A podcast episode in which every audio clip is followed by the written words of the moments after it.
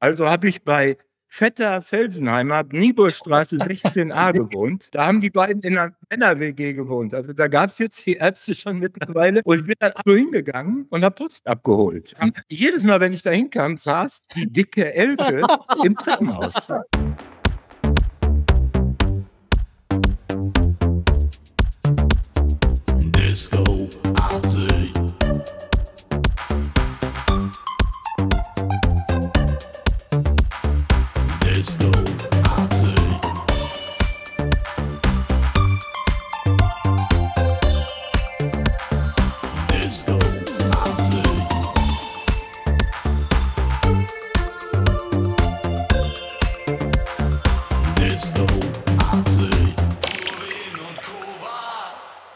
Herzlich willkommen zum besten Podcast über die 80er Jahre von zwei Männern ohne Haare. Und wir haben wie jedes Mal, wenn wir einen Gast haben, einen ganz speziellen Gast, auf den wir uns auch sehr freuen.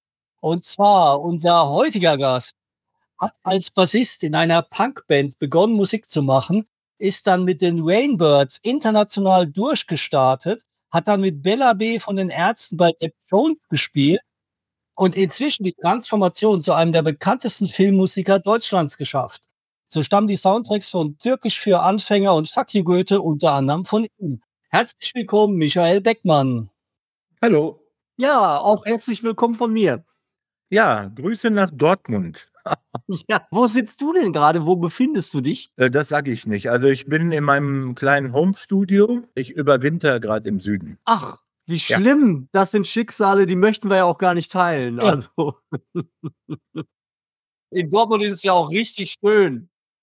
Bei uns stellt sich ja jeder Gast selber auch nochmal mit zwei Wahrheiten und einer Lüge vor. Da sind wir sehr gespannt, was du uns da mitgebracht hast, Michael. Also die erste These. Ich war mit Patti Smith am Grab der Velvet Underground Sängerin Nico. Zweite These. Ich hatte eine Patenschaft für eine Kegelrobbe vor Helgo Lams Frau Surbi. Und dritte These. Ich war mit Fuck you Goethe Teil 1 bei den Oscars. Da bin ich gespannt. die Oscars sind mir scheißegal, aber die Kegelrobbe, die will ich auf jeden Fall. Das werden wir später Genau. auflösen dann. Okay. So, bevor wir zur Sache kommen, gibt's aber erst noch ein bisschen Werbung. Christian, weißt du denn, was das teuerste Konzertticket der Welt war? Ne, keine Ahnung. Ja, es ist recht einfach zu beantworten. Und zwar ist das natürlich von den Rolling Stones gewesen auf ihrer 2022er Tour. 853 US-Dollar nur der Eintritt. Und auch in Deutschland gab's das beispielsweise in München hat der Stehplatz 2022 im sogenannten Diamond Pit 796 Euro und 50 Cent gekostet.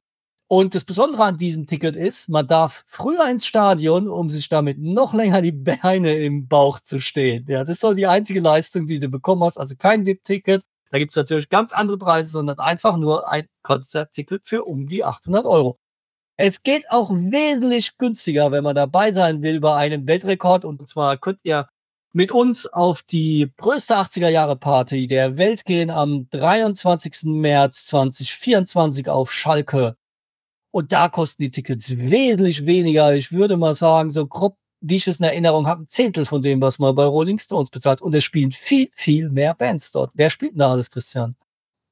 Oh, da spielen viele Bands, die ich deutlich besser finde als die Rolling Stones. Aber das tut ja nicht zur Sache, weil das ist ja nur mein Geschmack.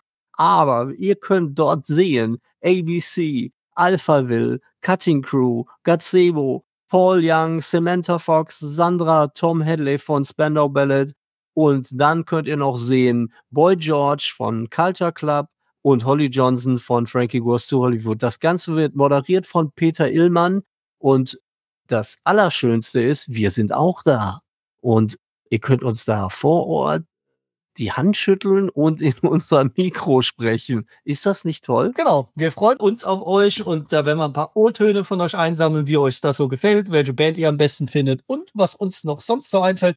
Ich habe auch ein, zwei kleine Gimmicks dabei, aber das werdet ihr dann vor Ort sehen. Müsst ihr halt da hinkommen. Also 23. März 24 auf Schalke. Kann man übrigens auch zumachen, die Halle. Also falls ihr Angst habt zu erfrieren, keine Angst, wird nicht passieren. Ja, Kommt dahin, habt Spaß. Wir sind da. Ich hoffe, ihr auch. ja. Wir sehen uns dann da, ne? Du hast ja eben schon die Surbiers genannt und wenn ich mich recht erinnere, hast du auch bei denen begonnen und warst sowas wie der Nachnachfolger vom Sani, der dann später zu den Ärzten ist. Stimmt es oder liege ich da falsch? Genau richtig. Also, ich bin äh, nach dem Abitur nach Düsseldorf gezogen, weil ich da einen Sauerländer kannte. War dann ganz schnell in einer Band mit Sauerländer und wir hatten in Flingern einen Proberaum. Das war der alte CK-Proberaum und da probte gerade eine neue Band, äh, die sich gerade gründete. 1982, das waren die Toten Hosen. Die hatten aber noch nicht ihr erstes Konzert gespielt. Und ich bin dann halt abends immer in den Ratinger Hof gegangen. Hat man da so eigentlich mehr draußen abgehangen, wenn man nicht Geld hatte für die Drinks. Ist mal schnell, wenn da irgendwie ein cooler Song lief, reingerannt, hat getanzt. Und eines Abends stand ich an der Hauswand neben dem Ratinger Hof mit einem Bier und dann kamen auf einmal ein großer Blonder und ein Schwarzer, der Schwarze ganz in Leder und haben sich neben gestellt. Und dann so nach einer Weile, ey, Alter, hast du einen Pennplatz? Und ich habe die so angeguckt und habe gesagt, ja, Mhm. hab ich. Was macht ihr denn hier? Ja, wir sind aus Berlin. Wir haben gehört, es gibt hier eine neue Band, die Toten Mhm. Hosen. Und wir wollten mal gucken, was die Konkurrenz so macht. Waren Sani und Bela.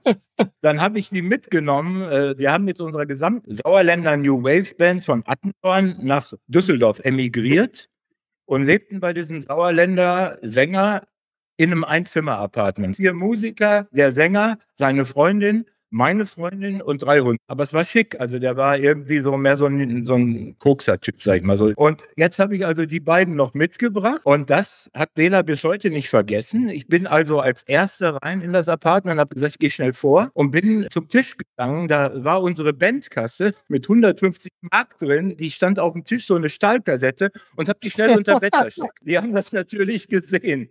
Und das hat er mir alle Jahre mal wieder erzählt, hat sie gesagt, du hast uns nicht getraut. So habe ich die aber kennengelernt und ich hatte ein Verweigerungsverfahren in Hagen am Laufen und bin dann anerkannt worden. Und dann musste ich weg, weil ich wollte ja Musiker werden. Und dann habe ich einfach den angerufen, den Felsenheimer. Er hat mir seine Nummer gegeben, weil er sagt, wenn Mhm. du mal nach Berlin kommst, kannst du auch bei mir pennen. Ich brauche eine Meldeadresse. Also habe ich bei Vetter Felsenheimer, Nieburstraße 16a gewohnt. Da haben die beiden in einer Männer-WG gewohnt. Also da gab es jetzt die Ärzte schon mittlerweile. Und ich bin dann so hingegangen und habe Post abgeholt. Und jedes Mal, wenn ich da hinkam, saß die dicke Elke im Treppenhaus. Die hatten praktisch zwei Fans, also die und ein anderes Mädchen. Immer, wenn ich da hinkam, saßen die beiden da. So bin ich dann an die Surbis gekommen, weil Bela war tatsächlich der erste Surbir-Drama und Sani war auch der erste ist. Und die waren gerade rausgegangen bei den Surbis, also ein Jahr vorher.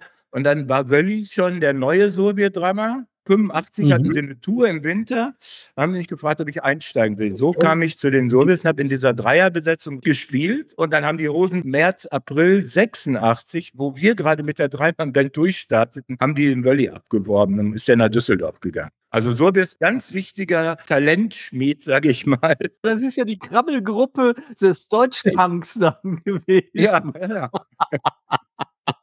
Ich hätte übrigens meine Bandkasse auch versteckt, wenn ich gewusst hätte, dass die Ärzte kommen.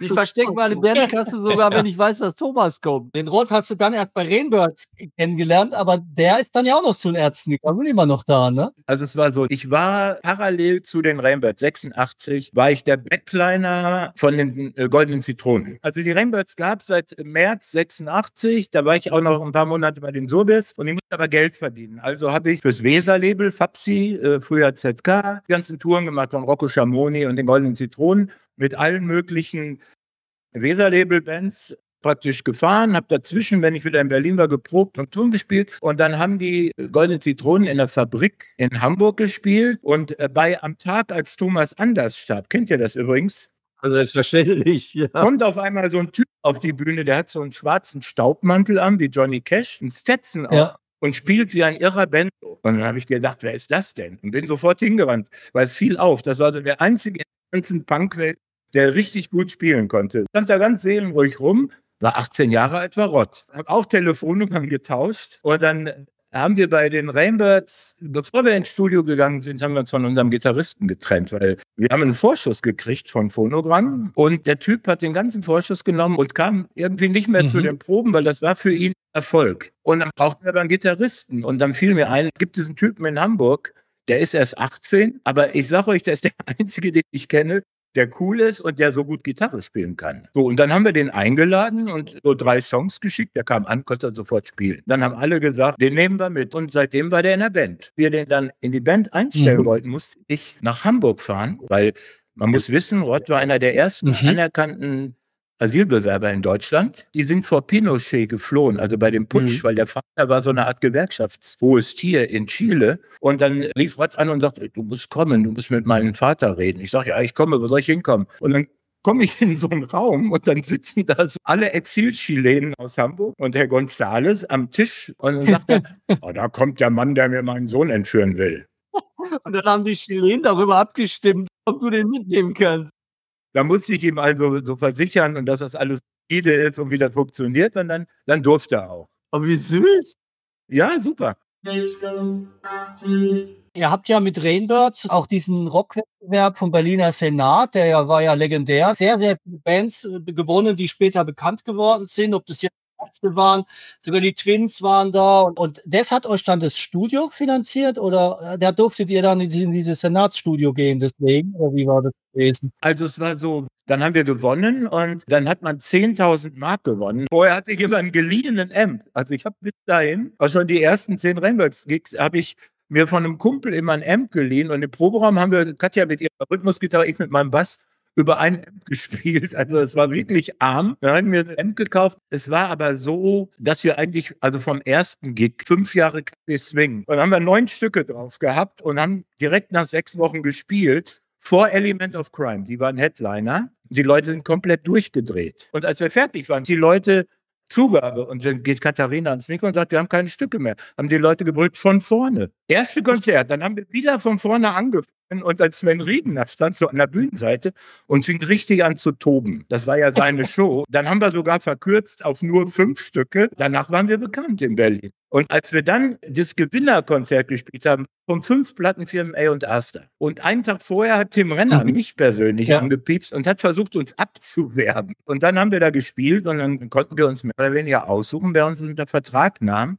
Aber immer unter dem Gesichtspunkt, das ist eine geile Indie-Band. Niemand hätte zu dem Zeitpunkt damit gerechnet, dass die Platte auch so gut wird, weil das passte überhaupt nicht in die Zeit. Ja, ich wollte gerade sagen, das ist ja eigentlich, war ja die Zeit des Synthie-Pops, der war gar nicht elektronisch genug, das hätte man voraussagen können, Mhm. dass das so ein Ding wird. Ne? Ich, ich habe es schon oft gesagt, es gab, glaube ich, echt keine Pommesbude, in der die Nummer nicht lief. Ja, ja. Eigentlich ein Albtraum, aber für euch natürlich geil. Ich fand es interessant, weil jetzt gerade Blueprint ist ja jetzt nicht ein Hit, der dich direkt anspringt, ne? sondern der entwickelt sich ja mit der Zeit und wird auch mit jedem Hören, finde ich, irgendwie besser. Und wenn man den jetzt so nach langer Zeit dann auch wieder hört, denkt man, total geiler Song. Aber der hat sowas von gar nicht so richtig in die 80er gefasst. Und ich habe mich immer gefragt, Mensch, wie habt ihr das geschafft? Mein erstes Video hat dann Anton Coburn aufgenommen. Ihr wart beim Udo Arndt im Studio. Da muss man ganz schön an euch geglaubt haben, ne, dass wir das gemacht haben. Also erstmal zu Blueprint. Also wir haben ja jetzt von einem Monat die goldene Schallplatte gekriegt in Berlin und haben uns dann da alle getroffen, so zum ersten Mal seit 35 Jahren. Auch der Chef von der Plattenfirma, Louis Spillmann, war da und so. Und wir haben darüber gesprochen. Und dann sagt der Peter Weihe, der ist ja Professor Popmusik, der sagt, das Stück ist in doppelter Hinsicht falsch, weil es hat schon mal zwei Intros. Und dann kommt erst der Song. Und er sagt, damals haben sie lange oder haben wir lange auch mit der Plattfirma im Studio darüber diskutiert, darf man das überhaupt? Man muss doch auf den Punkt kommen. Dann kam ja die Single raus und dann gab es diesen tollen Soundcheck, wo Dieter Bohlen, also Soundcheck gab es früher im Musikexpress. Da hat auf einer Seite irgendein Promi die Neuerscheinungen besprochen. Dieter Bohlen sagte, Groove-Technik völlig falsch, hitmäßig völlig daneben, das wird ein Flop. Pointe der Geschichte, dann sagt mir Peter Weihe, er hat nicht nur auf Blueprint-Gitarre gespielt, sondern auch auf Atemlos und auf You're My Heart, You're My Soul. Und er sagt, ich bin ja Studiomusiker, ich mache Statistik. Und ich muss euch sagen, die letzten drei Jahre habe ich für Blueprint mehr Geld gekriegt als für Atemlos. Weil es so viel im Radio läuft. Aber es ist ja schön zu wissen, dass ihr euch habt äh, da nicht stoppen lassen von Dieter Bohlen. Viele Karrieren sind ja genau an diesem Punkt gescheitert. Gott sei Ja, Dank ja. eure nicht.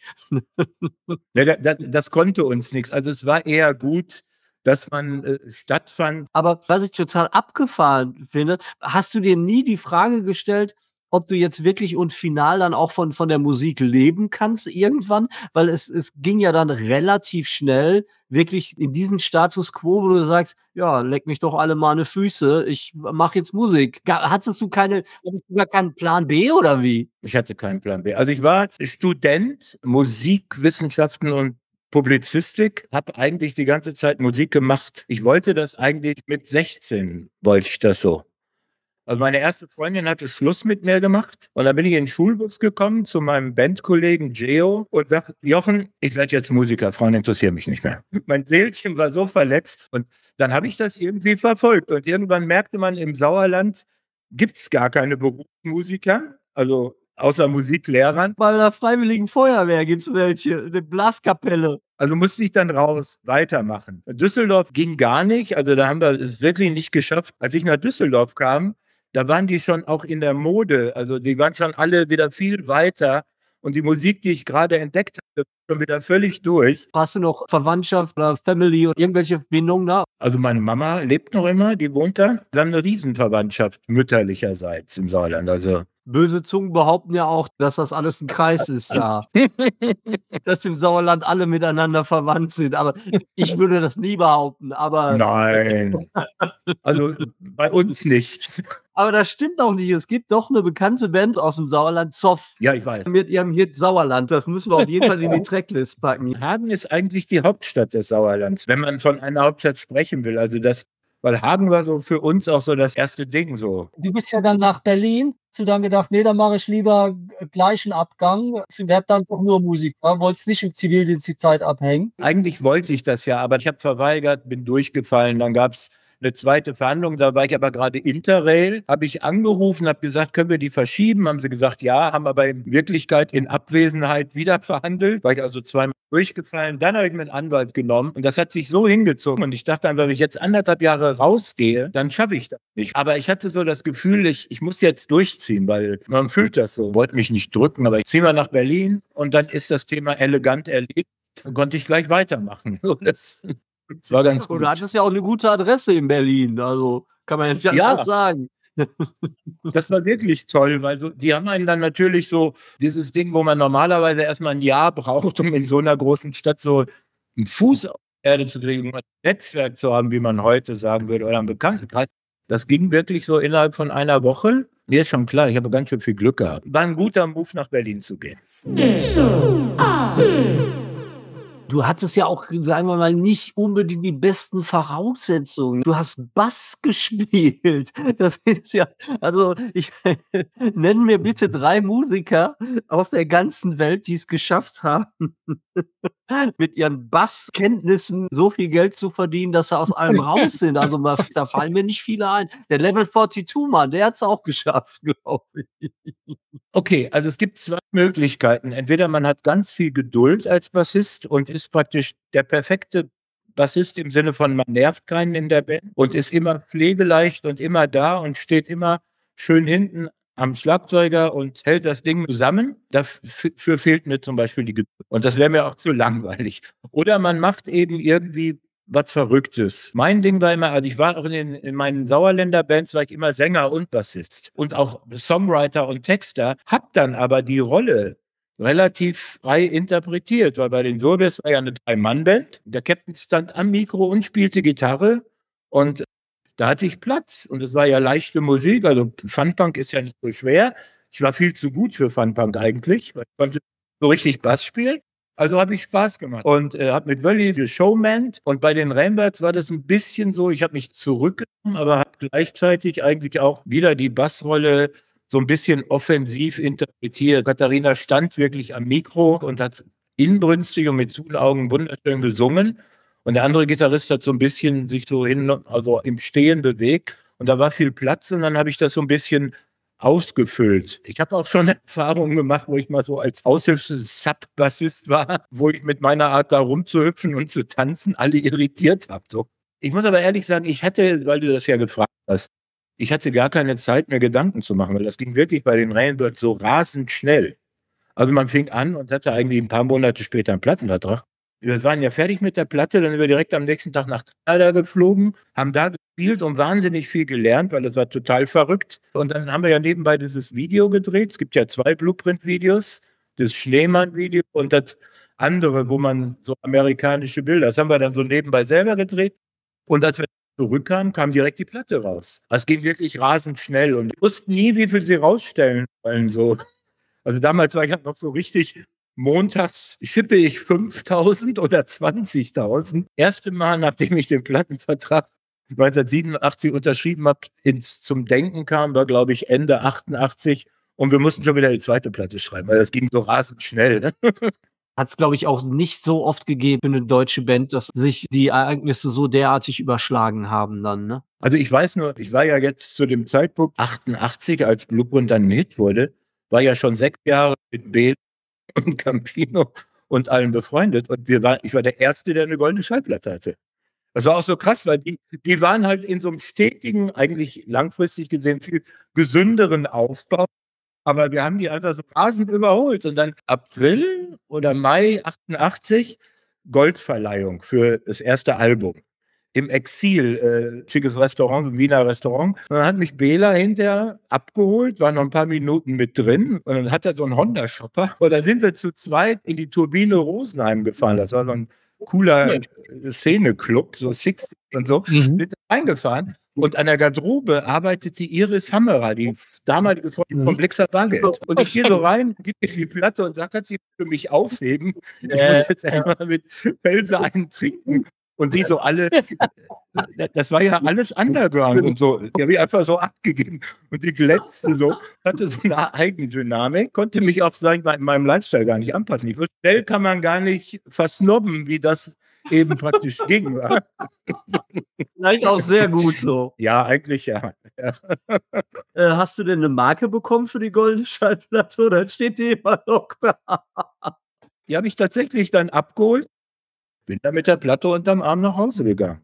Zu eurem zweiten Album, Call Me Easy, Say Wrong, Love Me My Way, It Ain't Wrong. Das war ja dann auch nochmal ein großer Erfolg. Ich persönlich fand das sogar noch so ein bisschen ausgereifter, so ein Stück weit.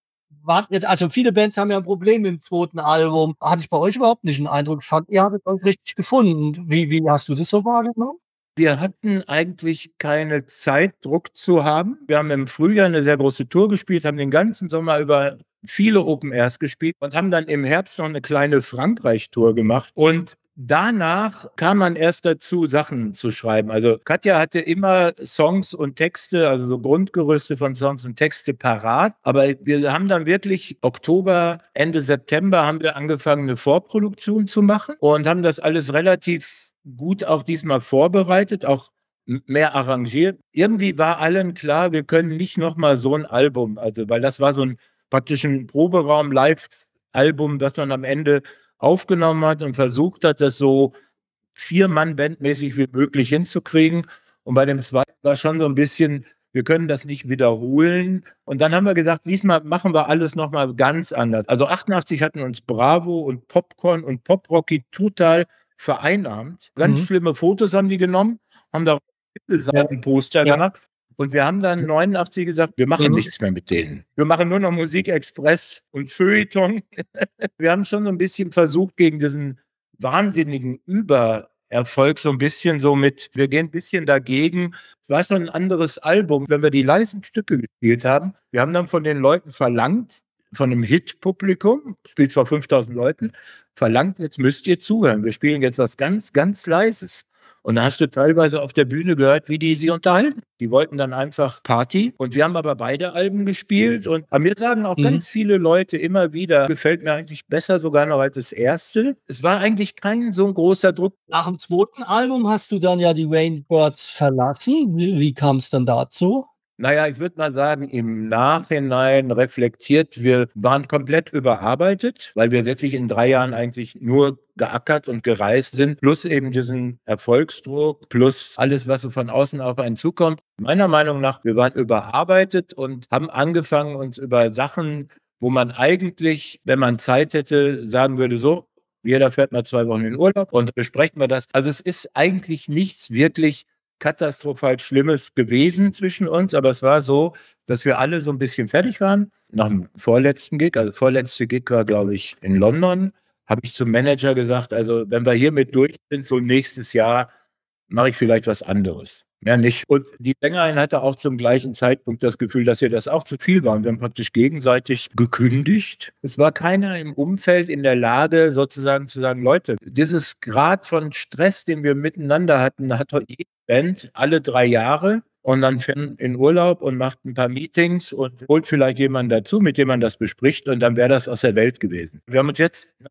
35 Jahren vor einem Monat so gut verstanden und festgestellt, da ist so eine gute Bandchemie, dass man sich wundert, wie, wie konnte das eben in diesem Sommer 89 passieren. Sie hat gleich weitergemacht. Sie musste ohne uns eine komplette Europa Promoreise machen. Und wir sind raus vom letzten Gig. Bela stand schon mit einer Flasche Jack Daniels hinter der Bühne. Und wir raus, Konzert, okay, machen wir weiter mit dir. So ein bisschen, das war wirklich so. Ich würde jetzt heute, 35 Jahre später sagen, man hätte tatsächlich das auch wahrscheinlich noch 30 Jahre weitermachen können. Für mich, also ich fand das so aufregend, dann äh, das Step Jones-Ding zu machen, ähm, wo wir ja auch nicht drüber nachgedacht haben, was hat das für Konsequenzen wie kommen da Ärzte und Rainbirds-Fans mit klar, sondern jetzt machen wir mal eine harte Band. Ich sag mal so, wenn Bela da steht mit einer Flasche McDaniels, sagt man nicht nein. Ne? Damals waren alle drei Ärzte im Konzert. Der Hagen war auch im Konzert. Faring hang oben in der Traverse, so in drei Meter Höhe, weil das Tempodrom so voll war. Das war noch das alte Zirkuszelt, wo jetzt der Kanzlerpalast steht. Also war, glaube ich, auch der besten Konzerte, was wir je gespielt haben. Ist jetzt auf der Single auch als zweiter Track mit drauf, die Live-Aufnahme. Wenn man hört, wie gut wir da spielen, kann man sich nicht vorstellen, dass wir eigentlich gestresst waren. Mit Depp Jones, das war ja schon so, da waren ja dann, wenn die Ärzte sich da temporär aufgelöst hatten, sehr große Erwartungshaltung da. Sie haben ja beide Projekte, auch die vom Fahrrad unterlaufen, sage ich jetzt mal. Hast du den Eindruck gehabt, das war Kalkül, das so zu machen? Oder war einfach, wir haben Bock, das jetzt so zu machen, wir machen das Scheiß drauf?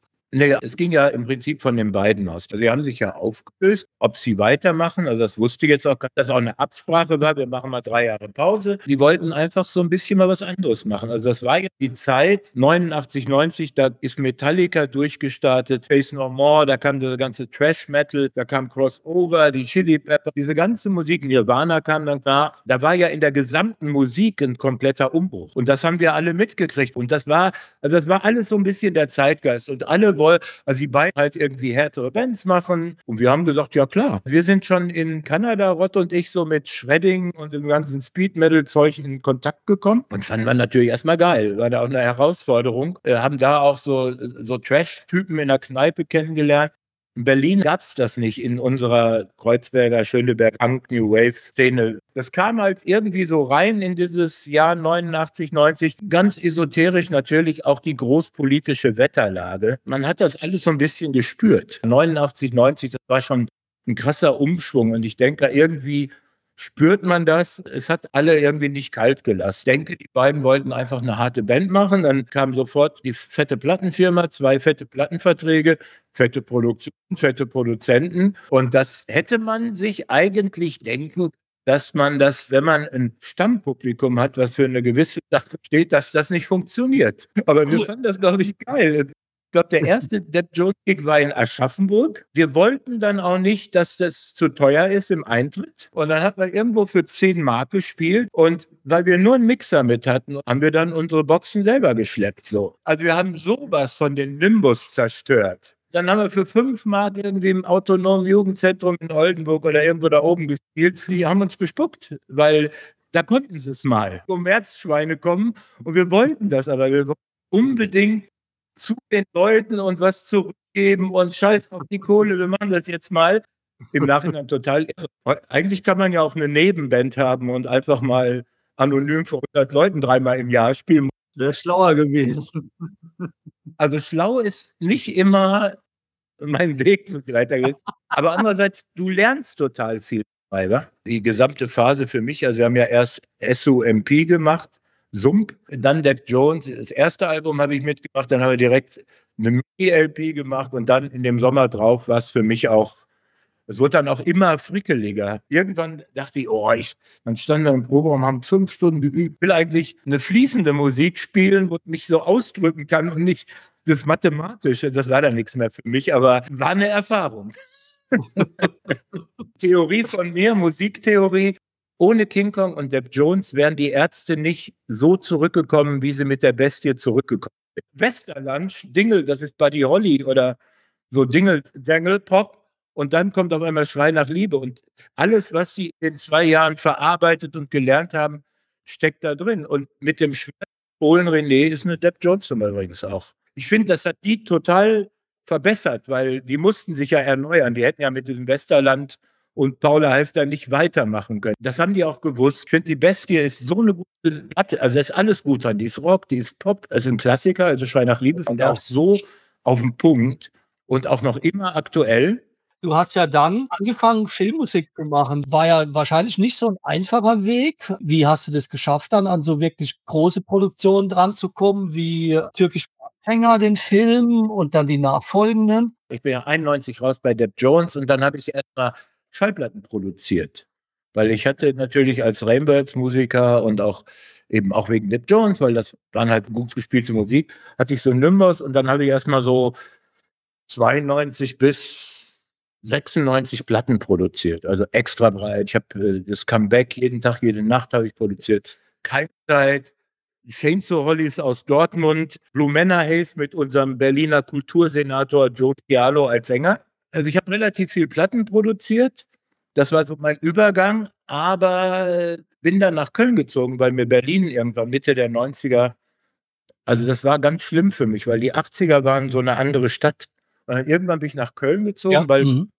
ich hatte ein paar Leute kennengelernt und habe dann zwei, drei Jahre in diesem Comedy-Boom Musik gemacht. Ich habe die Brainpool-Leute kennengelernt bei einem Musikprojekt und dann habe ich ein bisschen für Harald Schmidt Sachen Musik geschrieben und für darüber bin ich in das Musik zum Bild gekommen. Also das war mein Übergang, weil ich habe das ja auch nicht gelernt, also Filmmusik. Und dann hatte ich aber 97 endlich meinen Burnout von 89. Also ich habe behaupte, ich habe von 89 bis 97 einen Burnout verschleppt. Habe immer wieder was gemacht und war aber immer so kurz vor fertig.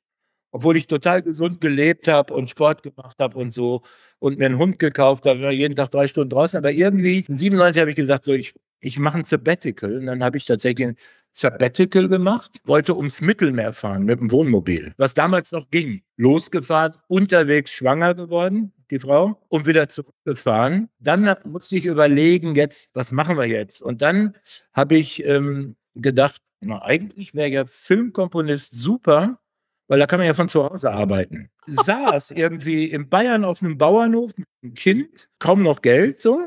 Und dann kam eben einer von diesen Brainpool-Leuten vorbei, sagte, das hier ist Vanessa und die braucht einen Filmkomponisten. Du kannst das doch, oder? Ja, kann ich. Und habe überlegt, was muss ich jetzt bis morgen lernen, damit ich das kann? Und dann ähm, hatte ich irgendwie eine Woche später einen Spielfilmdebüt-Job. Und das hat ein halbes Jahr gedauert, diese Postproduktion, weil wenn die gesagt hätten, in vier Wochen ist die Musik fertig, hätte ich es nicht geschafft. Aber so konnte ich in dieser Zeit so lernen. Dann mache ich einen Film, der gewinnt direkt einen Preis, dann macht die einen riesengroßen Film, habe ich auch gemacht. Und dann war ich auf einmal im Filmgeschäft. Ich habe eigentlich nach zwei Filmen gewusst, wie Filmmusik funktioniert und wie man mit Regisseur arbeitet.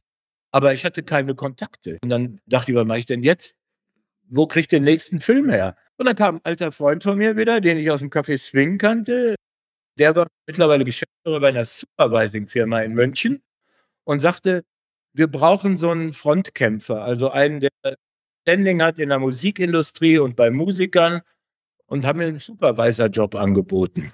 Das war ganz leicht für mich. Also da musste ich praktisch nicht Musik komponieren, sondern ich musste eigentlich Tonträger-Deal machen oder einen, Künstler suchen, der einen Song singt für einen Film zwischen Komponisten und Regisseur ein bisschen vermitteln und Soundtracks zusammenstellen. Hab immer so nebenbei dann, äh, wenn am Ende von so einem Film fehlten noch drei Musiken, dann habe ich die immer gemacht. Also dann hatte ich mittlerweile mit meiner Frau zusammen Cinesong gegründet, das ist so eine Supervising, also eigentlich jetzt die größte in Deutschland, äh, hatten wir gegründet und dann äh, kriegten wir eines Tages eine Anfrage, ob wir Lust hätten, Vorstadtkrokodile zu machen. Und wir so super geil. Also das kenne ich ja quasi noch von früher. Und dann haben wir das gemacht und die Produzentin kam dann nach zwei Vorstadtkrokodilfilmen an und sagte, aber wir machen hier eine Verfilmung von Türkisch für Anfänger Serie. Der Autor will selber Regie führen und wir brauchen jetzt mal Musikberatung. Das erste, was ich machen sollte, war ein Pitch. Das heißt, man sucht drei Szenen aus und schreibt fünf Komponisten an und sagt, habt ihr Lust dafür, Musik zu machen? Und dann habe ich die erste Runde gemacht, rief mich der Regisseur an. Alles scheiße. Und dann habe ich eigene Tracks von mir genommen, die so ein bisschen funky, ein bisschen punkig, ein bisschen lustig, habe das da drunter geknallt, habe es hingeschickt. Dann war das Screening, kam total gut an. Die anderen sagten, äh, von wem war die Musik? Ja, von mir, ist das schlimm?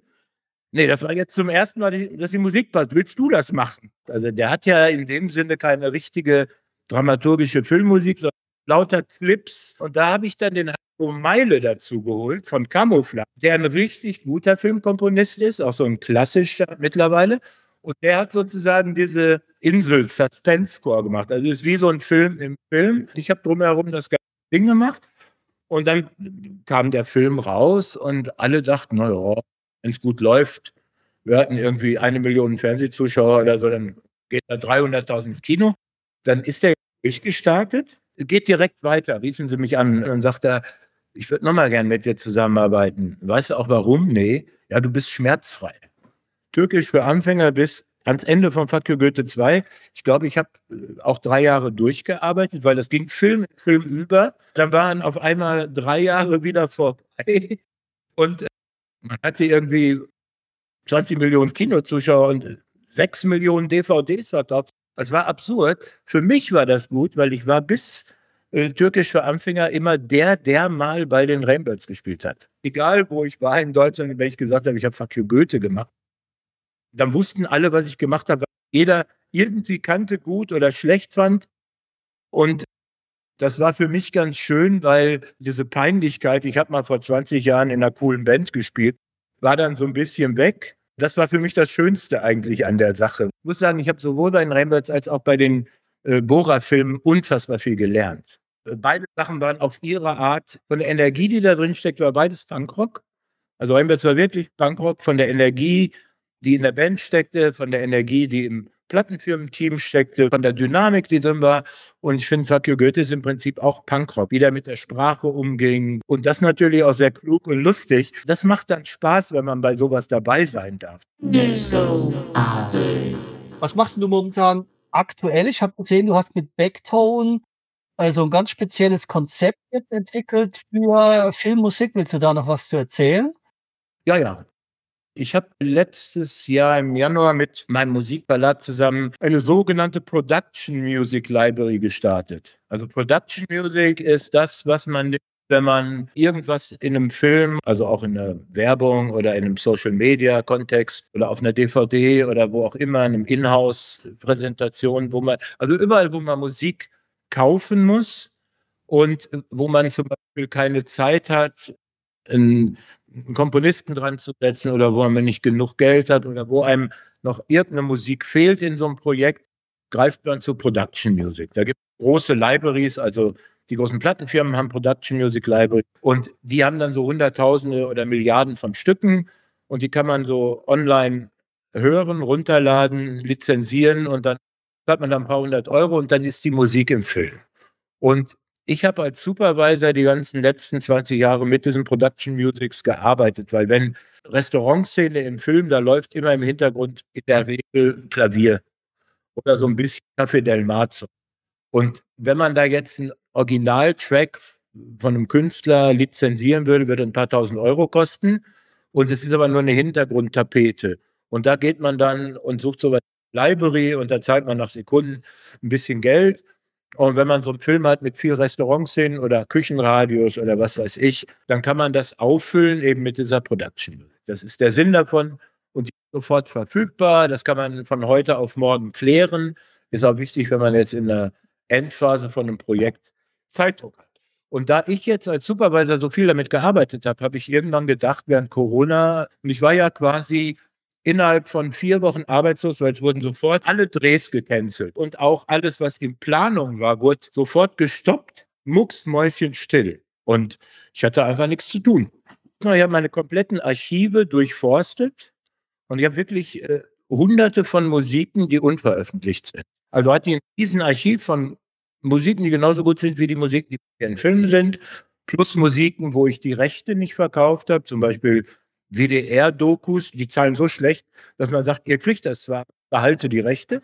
Also habe ich meine ganzen Festplatten durchsucht, habe das sortiert, so nach Musikstilen und hatte dann am Ende 24 Platten fertig und habe die dann alle gemischt, gemastert, geoverdubbt, was dazu gemacht. In 30 Sekunden, 15 Sekunden hatte ich das ganze Jahr äh, 20 was zu tun. 21 habe ich eigentlich die Clubs gerettet, hatte ich so eine Charity, da war mit beschäftigt. Habe ich 22 weitergemacht, weil das hörte ja auch nicht auf. Letztes Jahr mich dann im Herbst hingesetzt und habe dann richtig Spaß gekriegt und dann äh, über Winter, also von Oktober 22 bis Ostern 23, habe ich jeden Monat ein komplettes Album geschrieben und, und eingespielt so. Und das habe ich dann alles zusammengefasst, Backtone at Buddha Musik und das ist auf so einer Plattform, Disco heißt die übrigens, d.i.s.c.o. und da kann jeder seine Musik veröffentlichen, da kann man eben aber auch so eine Library einbinden. Das ähm, mache ich sozusagen nebenbei, weil das läuft einfach. Das heißt, ich kann jetzt jedes Jahr ein paar Alben veröffentlichen, die aber nicht diesen Anspruch haben, das ist jetzt Kunst oder der Ausdruck meiner Seele, das ist Funktionsmusik. Wir Musiker werden ja total von Spotify und allen anderen super ausgebeutet. Ich überlege halt, weil ich ja ich bin ja auch Dozent und doziere über Popmusik und halte viele Speeches auf Conventions. Ich beschäftige mich also schon seit ein paar Jahren damit, wie ich diesem Wertverlust der Arbeit entgegengehe. Wenn ich mal Zeit habe zum Nachdenken, was kann man so machen, um seine Musik zu verwerten? Und da ist eben so eine Production Music eine Möglichkeit. Disco Party. So schade das auch ist, aber ich glaube, wir müssen gleich mal zu der Auflösung kommen, der Wahrheiten, glaube ich, oder? Dann bin ich mal gespannt. Ich kann mich erinnern, du warst mit Patti Smith am Grab von Nico von Velvet Underground. Du warst mit Fuck You Good bei der Oscarverleihung und das zweite habe ich vergessen, was du gesagt hattest. Ich hatte eine Robbenpartnerschaft für eine Kegelrobbe namens Frau Surbier vor Helgoland. Ah ja, also ich glaube, das erste stimmt, dass du bei Velvet Underground am, am Grab warst mit Patti Smith und ich glaube auch der Patenschaft stimmt und Fuck You Goethe war, glaube ich, nicht ein deutscher Beitrag, der nominiert war für den Oscar, wenn ich es richtig Nein, nein. Würde ich auch sagen, ja, würde ich auch sagen. Ich wollte das einfach unterbringen, weil ich nicht wusste, ob ihr mich danach fragt. Aber ich finde das gut mit der Kegelrobbe, das, äh, wenn ich das noch mal eben ganz kurz erwähnen darf. Wie kam es denn dazu? Ja, leider ein, ein, ein trauriger Anlass. Und zwar Captain Surbier, also Michael Wahler, hat 2014 Selbstmord gemacht. Also der hatte eine Depression und eine bipolare Störung, was in den 80ern nicht aufgefallen ist, weil alle gesagt haben, oh, der Typ ist crazy. Aber das war damals unter Musikern eher positiv. Der war crazy. Der hat den Funkbank mit erfunden, aber der war eigentlich sein Leben lang krank und das ist irgendwann so viel geworden, dass er einen Selbstmord gemacht hat. Und daraufhin haben sich 2015 die Surbiers für ein Jahr reformiert und haben ein paar Konzerte gespielt. Und dann haben wir unter anderem bei der Rock'n'Roll Butterfahrt gespielt. Die Rock'n'Roll Butterfahrt auf der Düne in Helgoland, das kleinste Festival der Welt. Äh, ganz, ganz toll. Die Tickets sind in einer Stunde verkauft. 500 Tickets, mehr dürfen sie nicht verkaufen. Und da haben wir dann gespielt mit den Surbiers. Das ist immer so um den 1. Mai rum. Und dann wurden wir gefragt, ob wir nicht auch eine, eine Kegelrobben, weil da gibt es eine große Kegelrobbenkolonie und die brauchen Geld. Also dieser Verein, Jordsand heißt das, die kümmern sich dann um die Robben und dann kann man äh, eine Partnerschaft machen. Sehr schön. Michael, aber es war auch insgesamt sehr aufschlussreich und interessant mit dir. Wir könnten wahrscheinlich noch zwei Stunden weiter lauschen, glaube ich. Übrigens kann man schon von reden, weil er startet Ostern. Ich arbeite gerade an Boras Spin-off von You Goethe. Ah, okay. Chantal im Märchenland. Das kann man schon erzählen, nicht zu viel. Aber die macht Sozialdienst da in der Arche in Berlin. Dann wird so ein alter Spiegel angeliefert, da geht sie durch, kommt zu einer Fantasiewelt raus und muss die dann retten. Und das ist so lustig. Also es fühlt sich an wie you Goethe, wird alles verwurstet, Aladdin und Harry Potter und es ist so aberwitzig, gut und lustig, aber es ist Family Entertainment. Also ich habe das erste Mal geguckt und habe ich gedacht, das läuft jetzt bestimmt jedes Jahr Weihnachten. Ist wie Disney plus Fuck you Goethe. Ist einer der Hm. wirklich guten Filmemacher, wo man auch einfach unbesehen reingehen kann und weiß, das hat eine Qualität. Und die Sachen sind ja auch immer jetzt sehr erfolgreich gewesen, die er gemacht hat. Und da sind wir gespannt. Ostern. Sehr gut. Chantal im Märchenland. Wir haben noch einen kleinen Hinweis äh, auf unsere nächste Folge. Und zwar, ähm, da kannst du bestimmt auch noch was zu beitragen. Und zwar in unserer nächsten Folge lassen wir uns von unseren Hörern erzählen, was denn für sie die beste B-Seite der 80er Jahre war. Die können uns also per Mail oder per Facebook ein Audiofile schicken oder sonst irgendwo an christian.purvinundkova.com oder auf unserer Facebook-Seite. Und die Frage ist, hast du spontan eine B-Seite aus den 80ern, die du richtig gut findest? The Smiths da gab es gute B-Seiten. Aber äh, ich bin überhaupt kein Plattensammler. Das heißt, in dieser ganzen undigitalen Zeit bin ich eigentlich auf Konzerte gerannt und habe mir da einen Ohrwurm mitgenommen und habe mir den dann besorgt sozusagen. Und ich habe erst in den 90ern angefangen, so da habe ich, als ich ein eigenes Studio hatte, da habe ich relativ viele CDs gekauft. In den 80ern habe ich eigentlich ich hatte eine Madonna-Platte, ich hatte London Calling, ich hatte eine Platte und Rocket to Russia und eine Madness-Platte und ungefähr viel, viel mehr hatte ich nicht zu Hause. Also, es hat uns sehr gefreut. Es war super spannend und ich habe wieder einiges gelernt, auch über Ende der 80er und wie man geschafft, so eine Karriere hinzulegen wie du. Fand ich wirklich toll. Dankeschön. Ich fand es angenehm. Man mag gar nicht aufhören zu quatschen. Das ist für mich immer das Beste. Also ich finde es immer schlimm, wenn man denkt, okay, gleich ist vorbei. Gibt es auch ganz, ganz schön oft. War schön, war schön. Gut,